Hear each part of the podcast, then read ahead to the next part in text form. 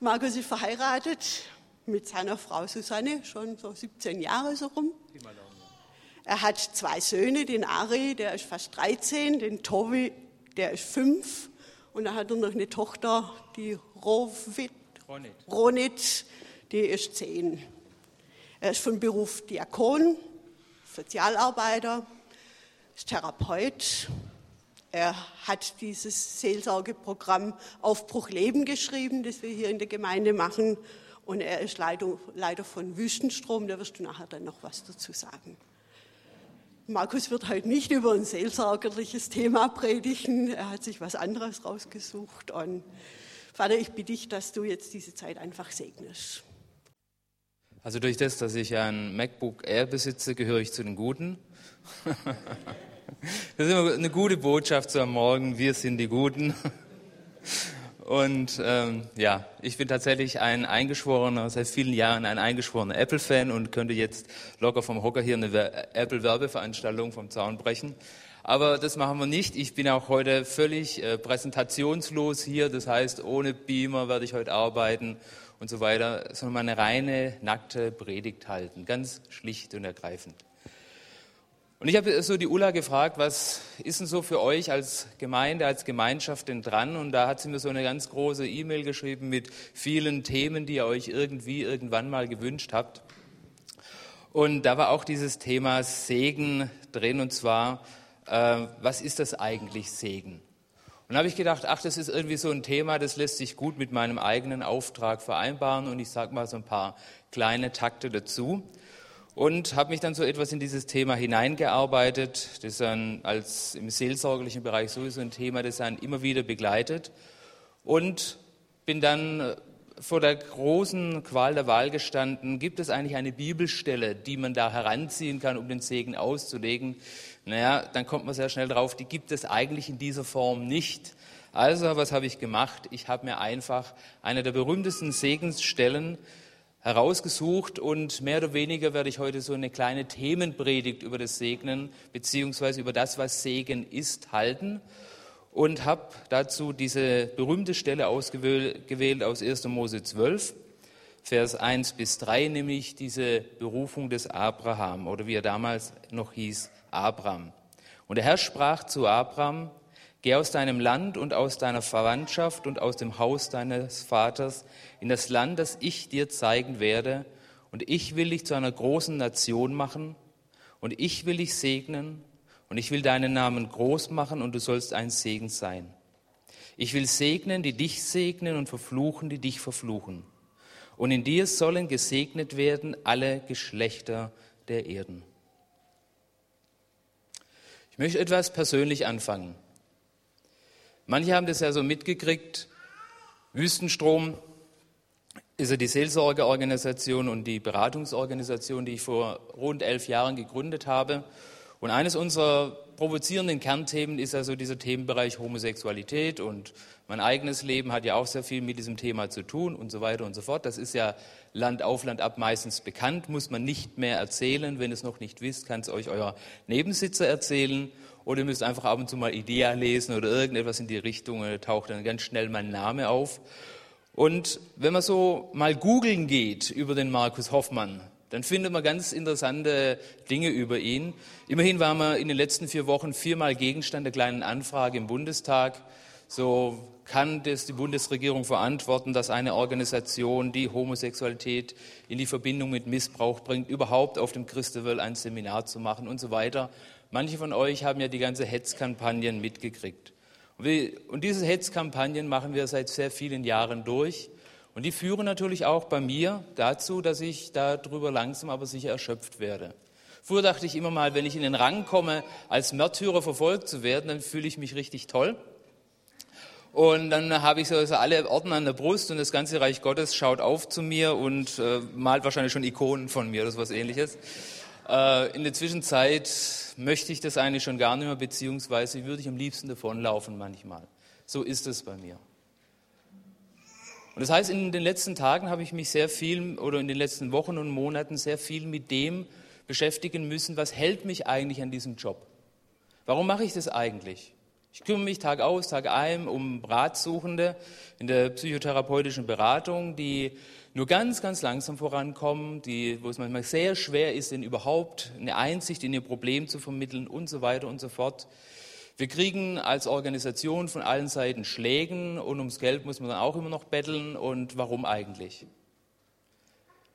Und dann erinnere ich mich an die Geschichte des Segens, die Gott mir mitgegeben hat. Und eigentlich ist Wüstenstrom wäre nicht entstanden, wenn nicht von Anfang an Menschen gewesen wären, die einfach betend da waren und die gesegnet haben. Und am Anfang war einfach eine Frau, so war das am Anfang, die wusste nichts von meiner Geschichte, die wusste nicht, dass ich irgendwas mit dem Thema Homosexualität am Hut habe, dass ich da eine persönliche Betroffenheit habe.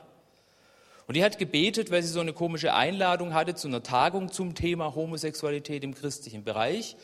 Und da ist er eingefallen, ich könnte doch den Markus fragen, von dem ich ja gar nichts so richtig weiß, ob er da mitgeht. Und dann wusste ich, bingo, das ist mein Thema, da muss ich mit.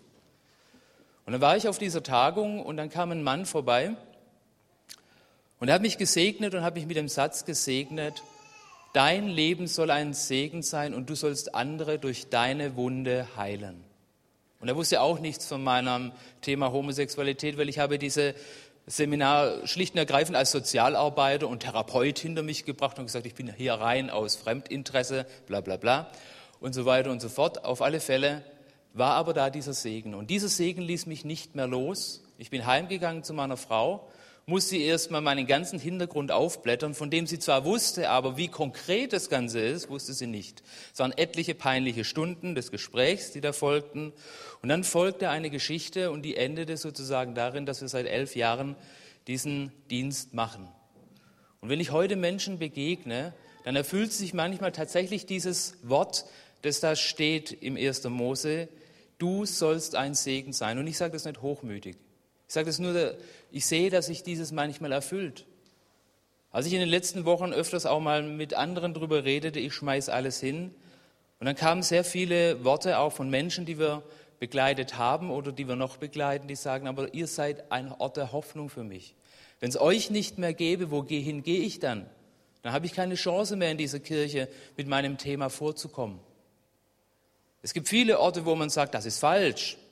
Aber es gibt kaum Orte, wo man mir aus diesem sogenannten Falschsein heraushilft. Es gibt alle Welt, die es besser weiß, was man leben soll und was richtig ist.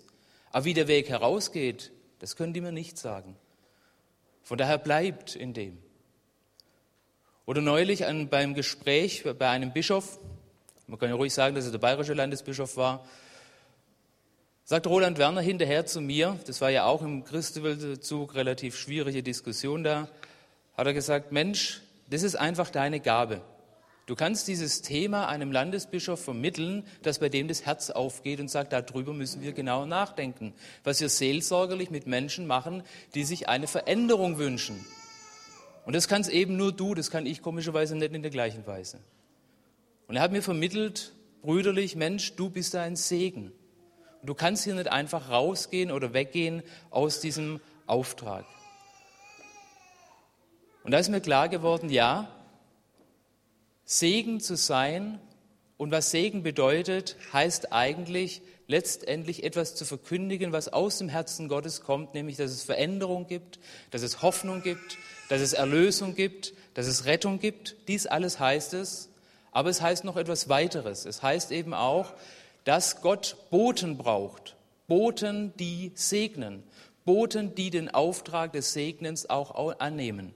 Eben in diesem Vollsinn des Wortes aus 1. Mose 12, ich will dich segnen und du sollst ein Segen sein. In diesem Vollsinn. Und damit habe ich jetzt allerdings schon eine kleine Antwort gegeben auf die Frage, was ist eigentlich Segen? Ich habe es zeugnishaft getan und noch ist völlig unklar, und ich habe mir ja so ein paar Predigten bei euch mal angehört auf der Homepage, MP3 macht es möglich und Apple ja sowieso. Ähm, Ihr redet ja immer sehr gern sehr theologisch hier. Hochachtung, habe ich gedacht. Muss ich auch was theologisch zu, zu diesem Thema sagen, damit ich nicht so völlig zeugnishaft dastehe. Kann man das jetzt eigentlich so einfach sagen? Kann man wirklich sagen, Segen bedeutet eigentlich, ich fasse es mal zusammen, Gottes Heil und Hoffnung zu verkündigen. Und Segen bedeutet eben nicht nur, dass Gott die Quelle der Hoffnung und des Heils ist, sondern dass er dazu Boten und Menschen braucht, die diesen Segen übermitteln. Stimmt das und stimmt das auch im sogenannten neutestamentlichen Horizont? Also von daher, was ist Segen eigentlich im biblischen Kontext? Und zunächst mal heißt der Segnen nichts anderes, kommt ja von diesem althochdeutschen Wort, kann man auch aus dem Lateinischen entlehnen, signare, Zeichen, zeichnen, sich mit dem Zeichen des Kreuzes bezeichnen. Zum Beispiel. Oder das griechische Wort Eulogia heißt ja nichts anderes als gutes Reden. Oder es heißt eben auch, und beziehungsweise Segen ist ja auch ein langes religionsphilosophisches und religionsgeschichtliches Wort. Und in allen Religionen gibt es Formen des Segens. Das heißt, letztendlich die Mächtigkeit der Gottheit durch Worte befördern. Nichts anderes heißt es. Das heißt, Segen ist zunächst mal nichts spezifisch Jüdisches, es ist nichts spezifisch Christliches. Und von daher müssen wir schon sehr wohl fragen, was ist denn eigentlich das spezifisch Christliche oder Jüdische an diesem Segen und am Segensauftrag, der zum Beispiel an den Abraham geht. Und hier kommen wir, und das habe ich sehr bewusst gemacht, hier kommen wir mit dieser ersten, mit dieser Stelle 1. Mose 12 an eine ganz, ganz wichtige Scheidestelle, nämlich der Theologie des Segens innerhalb des Alten Testamentes. Wenn wir nämlich zum Beispiel durch das Alte Testament hindurch lesen, dann gibt es unterschiedliche Segenstraditionen, Segenslinien. Und das ist das Kostbare an unserem Glauben, dass diese Segenslinien, so verkorkst sie manchmal sind, oder diese Begründungslinien nicht einfach ausgelöscht werden, sondern dass da sehr widersprüchliche Sachen nebeneinander stehen. Zum Beispiel gibt es eine sehr magische Linie. Diese magische Linie finden wir zum Beispiel bei der Segnung des Jakobs durch den Isaak. Das heißt, da ist ein Mann, der hat Segen und den gibt er dann seinem Sohn Jakob, aus Versehen natürlich. Und dann kommt der Esau vorbei und will auch noch ein bisschen Segen und sagt dann, meine Tasche ist leer, da ist nichts mehr. Das ist eine ganz alte Segensvorstellung, die hier rüberkommt.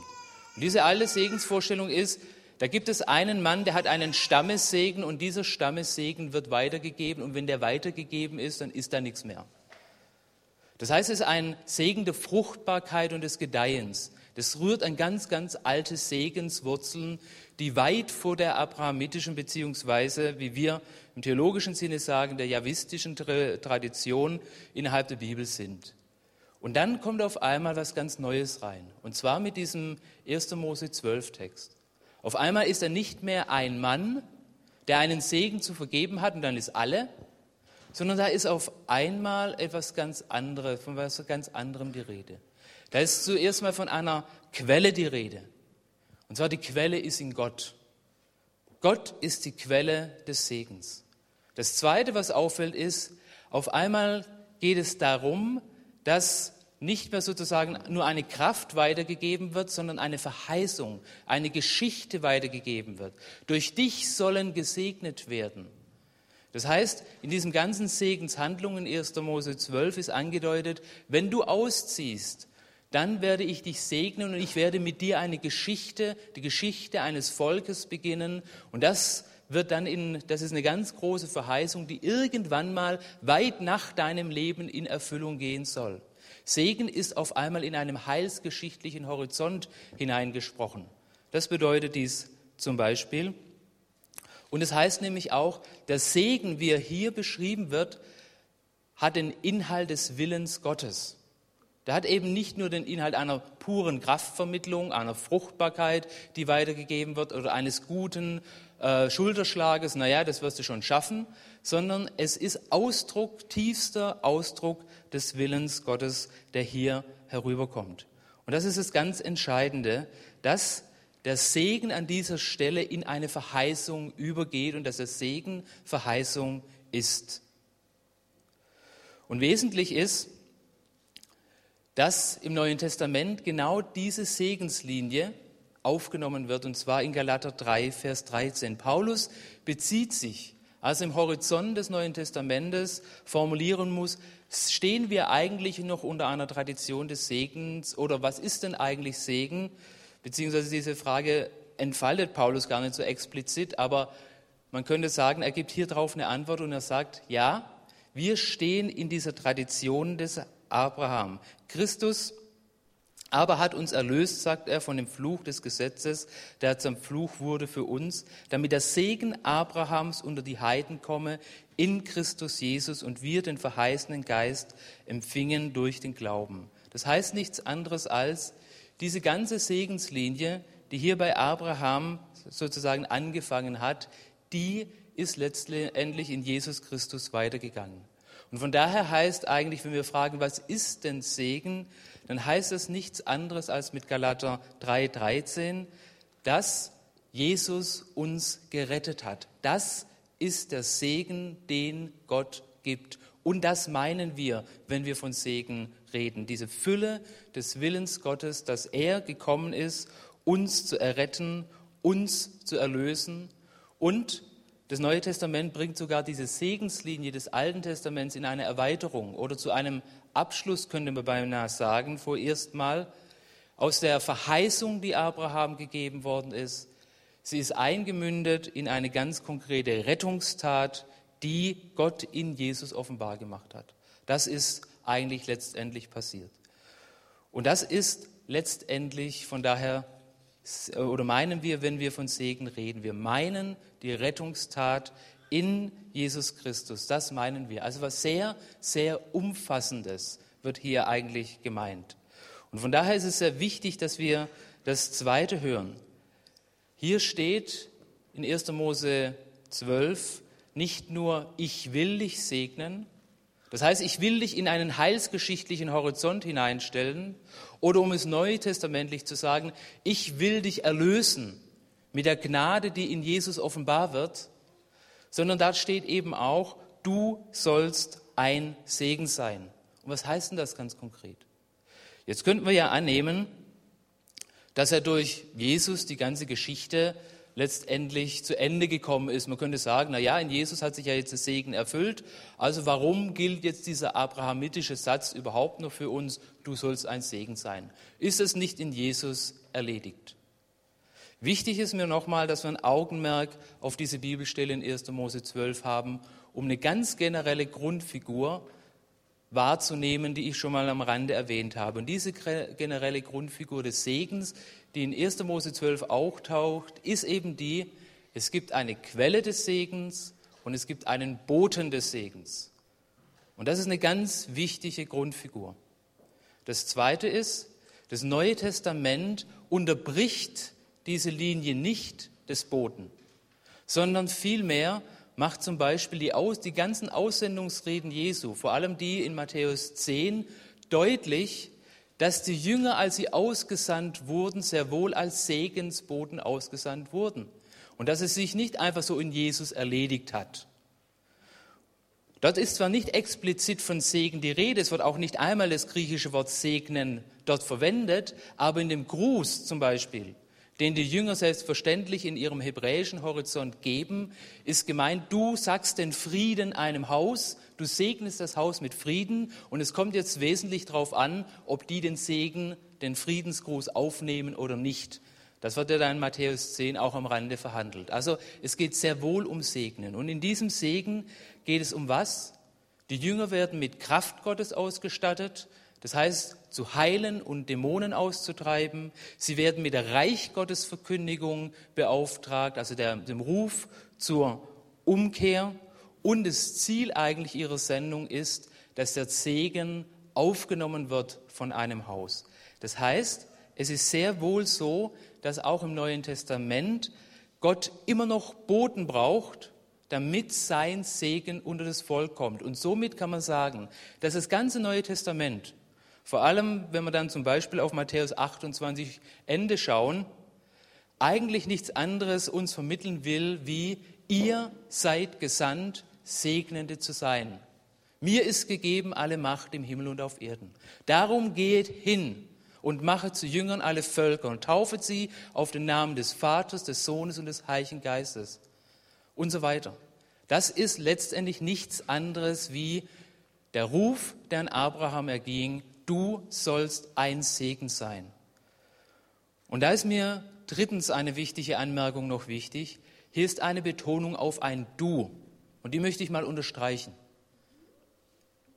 Und dieses Du habe ich in meinem Leben oft genug hinterfragt, könnte Gott nicht durch irgendjemand anders auch diesen Dienst in Wüstenstrom tun? Könnte Gott nicht durch irgendjemand anders diesen Menschen jetzt segnen? Könnte Gott nicht durch irgendjemand anders diesen Menschen jetzt auch etwas Gutes tun? Muss es ich denn sein? Und dieses Du sagt eigentlich, und das macht nochmal Paulus auch, wenn er Abraham und Abraham, den Abraham-Segen in Galater auslegt, nochmal deutlich. Es kommt eben darauf an, dass Abraham geglaubt hat. Das heißt, die, dass ein Bote einen Segen aufnimmt und verwirklicht, das ist an den Boten gebunden. Und das Heil, das da kommt, das ist an einzelnen Menschen beziehungsweise an das ganze Volk Gottes gebunden. Und es ist nicht egal, ob wir segnen oder nicht segnen, ob wir eine Chance verpassen des Segnens oder ob wir sie eben ergreifen. Es ist nicht egal. Wenn wir das Wort des Segens in einer Situation nicht sprechen, dann ist es nicht gesprochen. So gewaltig ist das. Also du sollst ein Segen sein, ist von daher eine ganz gewaltige Beauftragung, die Gott uns gibt. Das ist keine Nebensächlichkeit, sondern entweder wird durch uns das Licht in die, Jesu in die Welt hineingetragen oder eben nicht. Und von daher ist dieses Doppelprinzip des Segens, ich will dich segnen und du sollst ein Segen sein, ein untrennbares Prinzip. Die katholische Kirche hat in Lumen Gentium, also dieser großen äh, Schrift des Zweiten Vatikanums, sehr deutlich gemacht, die Kirche ist das Licht der Völker. Hat die protestantische Kirche in gleicher Weise ein bisschen verpufft. Sorry. Die Kirche ist das Licht der Völker und entweder vom Antlitz der Kirche wird das Licht Gottes wahrgenommen in der Welt oder es wird eben nicht wahrgenommen, weil das Volk Gottes, der beauftragte Ort, der beauftragte Körper, die beauftragte Gestalt, die beauftragte Person ist, die Bote des Segens Gottes ist. Es gibt niemand anders in dieser Welt als die Kirche Jesu, als der Leib Christi. Und das ist ganz wichtig, dass wir das erkennen. Und Paulus nimmt dieses auf, beziehungsweise Lumen Gentium bezieht sich ja auf diese berühmte Paulus-Stelle von daher auf, auch aus 2. Korinther 4, Vers 6. Licht soll aus der Finsternis hervorleuchten, oder Gott, der sprach, Licht soll aus der Finsternis hervorleuchten, der hat einen hellen Schein in unsere Herzen gegeben, dass durch uns entstünde die Erleuchtung zur Erkenntnis der Herrlichkeit Gottes in dem Angesicht Jesu Christi. Ein ganz geheimnisvoller Vers. Aber Gott hat uns beauftragt, dass durch uns Jüngerinnen und Jünger Jesu die Welt erleuchtet wird mit der Herrlichkeit und dem Licht Gottes. Und wenn es du nicht tust, dann tut es niemand. Und für mich ist hier immer wieder die Stelle, sorry, wenn ich mal so einen ganz profanen Schlenker mache in eine ganz andere abseitige Richtung, in Herr der Ringe so nett, wenn da dieses Gespräch zwischen der Galatriel und dem Frodo stattfindet und er sagt, nimm du den Ring. Und die Galatriel sagt zu ihm, wenn es du nicht machst, wenn du es nicht schaffst, dann schafft es keiner. Und das ist ein ganz gewaltiges Wort. Und es hat sehr viel komischerweise mit dem hier zu tun, was hier mit Segen und Segensboten gemeint ist. Also zusammenfassend, was ist Segen eigentlich? Erstens, Segen ist, dass der Wille Gottes, die Rettungstat in Jesus Christus, das Heil, das aus Gott kommt, die Gnade Gottes in der Welt gesehen wird, erkannt wird, geglaubt wird und im Herzen aufgenommen wird. Das ist die Fülle des Segens. Und der Segen ist eben gebunden an das Grundprinzip, es gibt eine Quelle des Segens und es gibt eine Sendung letztendlich, beziehungsweise einen Boten, der diesen Segen in die Welt trägt. Und da ist das Volk Gottes mit involviert. Das heißt, und wir sind die Beauftragten. Von daher ist das Thema Segen ein Thema für uns. Es ist unser Thema, es ist Thema der ganzen Sendung des Volkes Gottes. Es ist nicht explizit als eine Theologie des Segens in der Bibel ausgeführt, aber es ist eben unser Thema. Das ist ganz wichtig. Und von daher noch ein paar Gedanken zu dem, wie können wir denn jetzt eigentlich als Christen segnen? Das ist mir nochmal wichtig einfach hervorzuheben, als größeren zweiten Punkt, nachdem wir das theologisch ein bisschen abgeklärt und abgeklopft haben. Wie, was ist die Beauftragung zum Segen? Und wir spüren schon, Segen ist eigentlich eine Herausforderung. Wir sind herausgefordert zum Segen. Und ich möchte mal sagen, wir sind in dreifacher Weise herausgefordert zum Segnen. Beziehungsweise, wenn wir fragen, wie können wir denn segnen, dann könnten wir auf dreifache Weise segnen. Ich kann es nur skizzieren in der Kürze jetzt. Ihr könnt aber weiter mal drüber nachdenken. Das erste ist, und das wird deutlich, Segen heißt ja, dass die Rettungstat Jesu, dass die Barmherzigkeit Gottes, dass sozusagen der Ruf, die Umkehr zum Reich Gottes, dass dieses zu den Menschen kommt, dass es klar ist, das Reich Gottes ist in Jesus angebrochen. Das heißt, eine Segenswirkung ist auf alle Fälle, dass wir Christen in der Welt dann Boden des Segens sind, wenn wir zur Umkehr rufen. Das ist ein ganz schwieriger Auftrag, ich weiß. Aber das ist nun mal unser Auftrag. Wenn wir Segensboden sein wollen, dann müssen wir zur Umkehr rufen. Und das haben wir in diesen Tagen erlebt, wie als Wüstenstrom, wie viele Menschen auf einmal ganz schnell abtauchen, ganz schnell abtauchen, ganz viele Christen. Wir sind letztes Jahr zum Beispiel aus einem Psychiatriekongress in Graz rausgemobbt worden, vom Schwulenverband. Die christliche Presse in Deutschland hat gesagt, wir schreiben darüber nicht.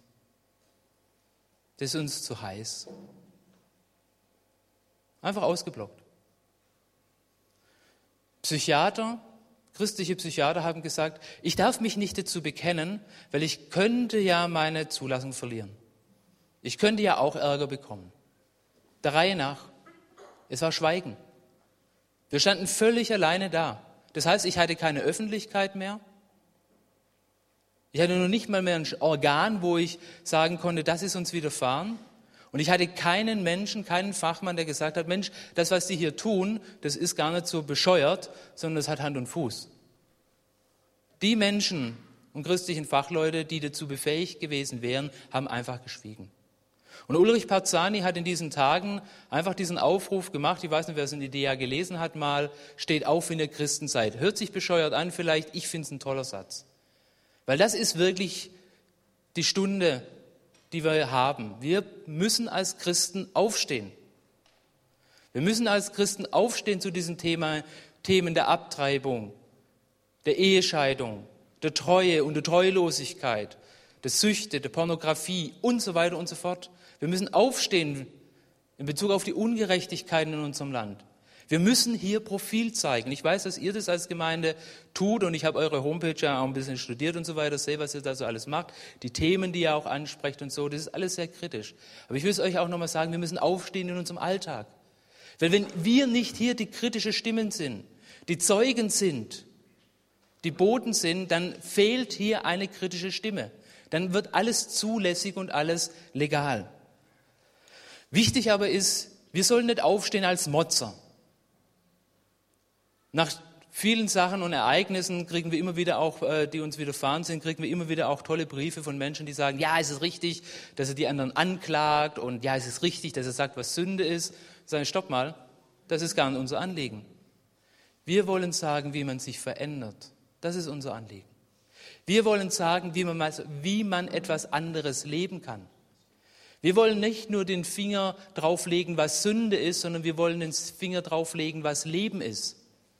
Und von daher ist es wichtig, ich rufe euch hier nicht auf und sage, jetzt werdet mal alle zu kollektiven Motzern.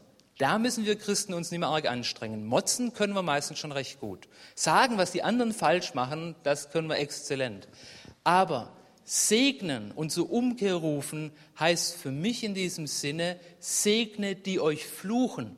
Und diesen Bibelstellen müsst ihr mal nachgehen.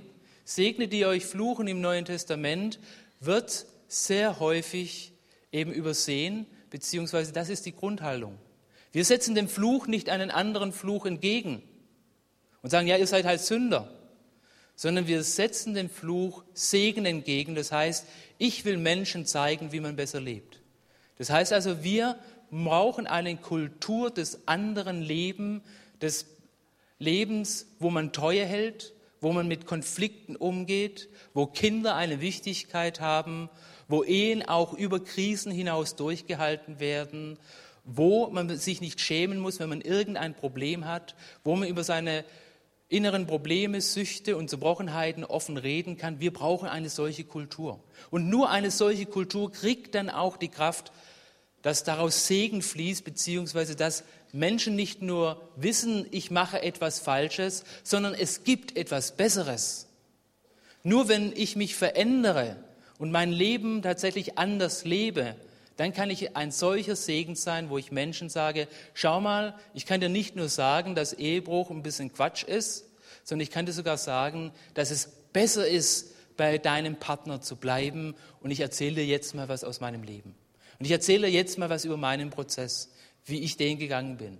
Und das ist der Segen zur Umkehr, den wir gestalten müssen in unserer Mitte. Das andere ist, die zweite Form, und das sagt mal ein Priester wunderschön, er sagt, die Kirche hat drei Kompetenzen. Die erste Kompetenz ist die liturgische Kompetenz, die zweite die diakonische Kompetenz und die dritte Kompetenz ist die eschatologische Kompetenz. Und ich will jetzt hauptsächlich kurz noch über die diakonische Kompetenz reden. Und das ist auch eine wichtige Form des Segens, die unsere Zeit braucht. Was Menschen in unserem Land ganz wenig erfahren, ist nämlich das, was Diakonie eigentlich tut. Das sage ich jetzt mal als Diakon. Als Diakone tun wir bleiben.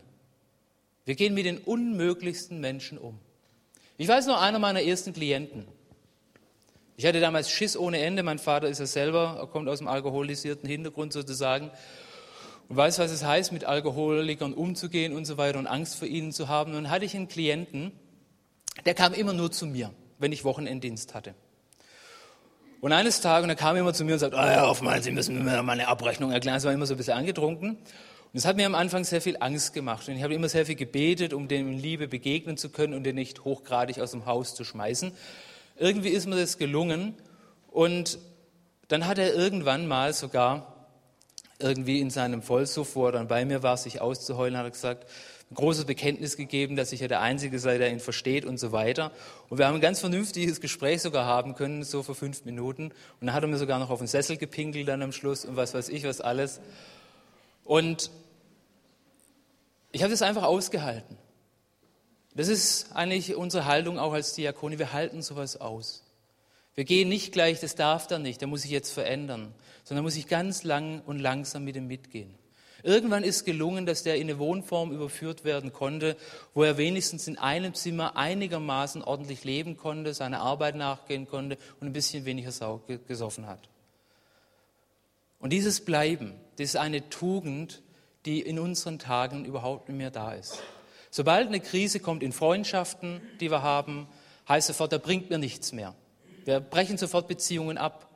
Treue gibt es ja auch nicht mehr als Beziehungswort, sondern es gibt ja jetzt einen Lebensabschnittsgefährten oder Lebensabschnittspartner und so weiter. Wir haben ganz viele Dinge erfunden und Worte erfunden, wo wir eigentlich dahinter verstecken, dass wir in einer Welt leben, wo es Treue und Aushalten nicht mehr gibt. Und genau das könnte aber unsere christliche Tugend sein. Haltet ihr Jungen zum Beispiel auch miteinander aus, dann, wenn eure Freundschaften nichts mehr bringen? Wenn jemand nichts bringt, wenn er nicht toll ist, bleibt ihr trotzdem dran als Christen? Fragt ihr euch auch vor Gott, was für einen Wert hat denn dieser Mensch, auch wenn er mir nichts bringt? Hat er vielleicht einen Wert? Gibt es vielleicht irgendetwas? Als ich als Diakon und Sozialarbeiter sonntags durch dieses Haus der Obdachlosen gegangen bin und diese Gemeinschaft dort gespürt habe und diese Offenheit dieser Männer gespürt habe, habe ich mehr Wärme empfunden, als ich je zu Hause empfunden habe. Er hat gesagt, diese Menschen haben einen Wert von Wärme, der ungeheuer ist. Oder bleiben wir als Verheiratete an unseren Ehepartnern, auch da, wo wir es nicht verstehen können? Oder haben wir als Gemeinde Menschen einfach in unserer Mitte, die wir begleiten, auch wenn sie sich nicht nach dem entwickeln, was in bestimmten Büchern über die Entwicklung des Christseins so steht? Ja? Wir gehen seit Jahren mit Menschen um, die sich nur ganz, ganz langsam entwickeln. Aber da ist die Haltung der Treue und des Bleibens und des trotzdem bei diesem Menschen Bleibens unwahrscheinlich wichtig. Und wisst ihr, was dann meistens passiert? Dass diese Menschen dann sagen, das hat mir geholfen, dass du mich angeschaut hast, dass du mir Ansehen gesehen hast, dass ich bei dir Bedeutung habe, Ich habe keinen anderen Ort, wo ich Bedeutung habe, als wenn ich bei dir bin oder wenn ich in dieser Gemeinde bin oder wenn ich in diese Gruppe komme. Das erleben dann solche Menschen. Und dieses überführt sie dann und segnet sie dann mit dem, was Liebe Gottes eigentlich ist. Also das Bleiben. Und schlussendlich gibt es eben auch einen Segen, den wir der Welt geben, und zwar von dem her, dass wir das Gericht Gottes verkündigen. Das ist was ganz Wichtiges. Hört sich wieder unmöglich an, ich weiß. Aber es ist nun mal so. Die Reich Gottes Verkündigung und die Segnung oder die Segensboden verkündigen das kommende Reich Gottes. Und das kommende Reich Gottes ist jetzt nicht dadurch da, dass wir Kirche sind, sondern das Reich Gottes ist gekommen und ist noch im Kommen. Christus kommt wieder. Das ist die Botschaft von uns Christen. Und was heißt das? Das hat das ganz Konkretes mit Segnen zu tun. Viele Menschen leben heute so, als ob sie das Leben auspressen müssten wie eine Zitrone und alles rauskriegen müssten. Und sie sind furchtbar enttäuscht und furchtbar frustriert und stürzen furchtbar ab, wenn das nicht gelingt. Ich muss alles haben im Leben und möglichst jetzt, ohne Verzicht und möglichst gleich. Und hier sagt die Botschaft des Gerichtes und des kommenden Christus folgendes, am Ende wird Gott abwischen alle Tränen. Am Ende. Und damit wird klar, die Erfüllung liegt nicht in der Zeit, sondern am Ende der Zeit. Das ist die Botschaft. Und was kann das heißen für das Segnen? Für das Segnen kann das ganz was Praktisches heißen. Wenden wir uns Menschen denn zu, die Frustrationen erleben? Zeigen wir ihnen, dass es sich lohnt, mit Frustrationen fertig zu werden, mit Lücken im Leben zu leben? Zeigen wir ihnen, dass es sich lohnt, die Tränen zu weinen? Weil die mit Tränen sehen, werden mit Freuden ernten? Zeigen wir ihnen, dass Frustration nicht das Ende des Lebens ist, sondern eigentlich ein Grundbaustein des Lebens ist, weil nur der Mensch, der sich frustrieren lassen kann, ist auch ein reifer Mensch, letztendlich. Und das ist der Segen letztendlich, das kann ich hier nur kurz skizzieren, wenn es darum geht, auch das Gericht zu verkündigen. Wir brauchen nicht alles jetzt zu empfangen, sondern wir dürfen mit Frustrationen leben und die Gemeinde Gottes und wir als Jüngerinnen und Jünger können Menschen helfen, können eine Hand sein, eine Schulter sein, wo Menschen, die tief frustriert sind, durch Erfolglosigkeit im Beruf, durch Zusammenbrüche und so weiter, wo sie diese Frustration, die sie so gern als eine Perfektsein in ihrem Leben haben würden, wo sie diese Frustration austrauern können. Das kann ein wunderbarer Segensauftrag sein. Zum Schluss, es ist aber ein Problem. Und das macht 1. Mose 12 sehr deutlich. Der Text 1. Mose 12 fängt nicht damit an, dass er sagt, du sollst ein Segen sein, sondern er fängt damit an, mit dem Satz, ziehe aus. Und jetzt muss ich am Schluss noch was sehr Ernstes sagen. Ein Segen sein heißt immer, hat eine, immer eine doppelte Bewegung. Abraham kann Gott nur hören, wenn er nicht unter der Vielgötterei in Ur in Chaldea ist. Er braucht die Wüste. Und nur wenn er die Wüste wagt, wird er umgestaltet zu einem Menschen, der ein Segen ist. Und von daher ist das Ausziehen Grundbestandteil für uns Christen, um Boden des Segens zu werden. Die Frage aber ist, sind wir ausgezogen oder hocken wir immer in unserem alten Kram rum? Ganz einfach. Bist du in deiner Ehe ausgezogen? Du leidest seit Jahren darunter, dass dein Ehepartner ein bisschen fad geworden ist. Ihr habt euch über Jahre daran gewöhnt, euch distanziert zu haben. Aber bist du einmal an den Ort gezogen, um zu erleben, dass es neben dem öden, auch etwas gibt, wo du deinen Ehepartner zurückgewinnen kannst, völlig anders und völlig neu und eine ganz neue Beziehung gründen kann. Dazu musst du aber aus der Ödnis ausziehen, aus dem, der ist blöd. Und dazu musst du dich auf einen Prozess eigener Veränderung einlassen und dein Partner muss sich auf einen Prozess von Veränderung einlassen. Oder bei der Kindererziehung. Wie oft sagst du, ja, ich habe halt jetzt keine Zeit, ich habe Wichtigeres zu tun, mein Beruf und das Geld verdienen und überhaupt als Vater vor allem, sagen wir das oft. Und die Zeit verrinnt. Der Tag, den du heute nicht mit deinen Kindern erlebt hast, den kannst du nie mehr erleben. Das ist ein ganz gewichtiger Punkt. Den können wir nie mehr nachholen. Und was tust du? Bleibst du da drin und sagst, ja, es ist halt so, das Leben ist halt so schwer? Oder änderst du was? Aber das heißt, du musst mal mit Lücken leben, vielleicht im Beruf, du musst mit diesen Frustrationen klarkommen und du musst merken, wenn du da ausziehst, und ich bin da auch schon sehr oft ausgezogen dorthin, dass, es, dass da Kraft fließt, wenn du mit deinen Kindern zusammen bist, dass da Kraft fließt und Ermutigung selbst für dein Alltagsleben, für deinen Beruf und so weiter, dass da ganz, ganz viel Kraft dir zufließt, wo dann manches viel, viel leichter geht. Meine Kinder lassen mir Flügel für meinen Beruf wachsen. Und es gibt keine schönere und wärmere Zeit als die, die ich mit meinen Kindern verbringen kann. Das ist eine wunderbare Zeit. Und dafür lohnt es sich, mit Lücken zu leben. Aber ich muss an den Ort gehen, um zu merken, dass man mit Lücken leben kann. Wir müssen ausziehen.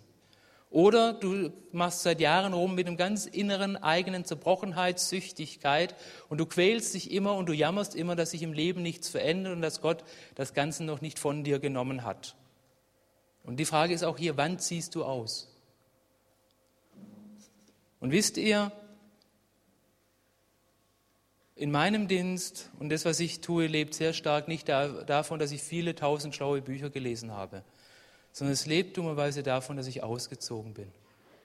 Als damals dieser eine Mann mich gesegnet hat, da wusste ich, die Dinge können nicht so bleiben. Ich muss heimgehen zu meiner Frau. Ich muss ihr von meinem homosexuellen Vergangenheit erzählen. Ich muss sagen, was für ein Problem das vielleicht auch noch heute in meinem Leben ist. Ich muss die ganzen Peinlichkeiten auf mich nehmen. Und ich musste in diesem Prozess zigmal ausziehen.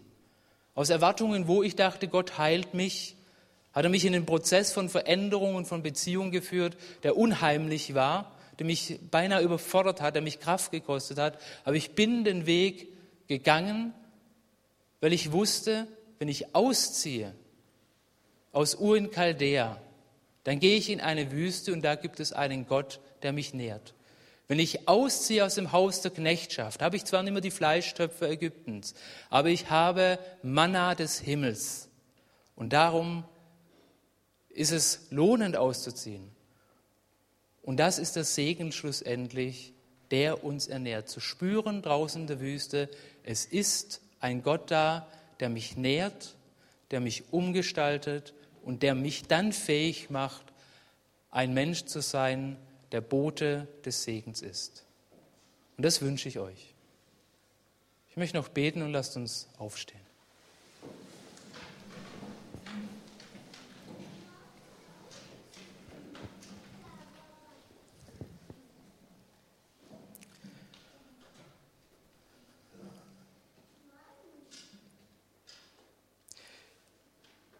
Herr, du hast jeden von uns hier schon angerührt mit deinem Ruf. Du hast jeden von uns schon angerührt mit diesem Ziehe aus.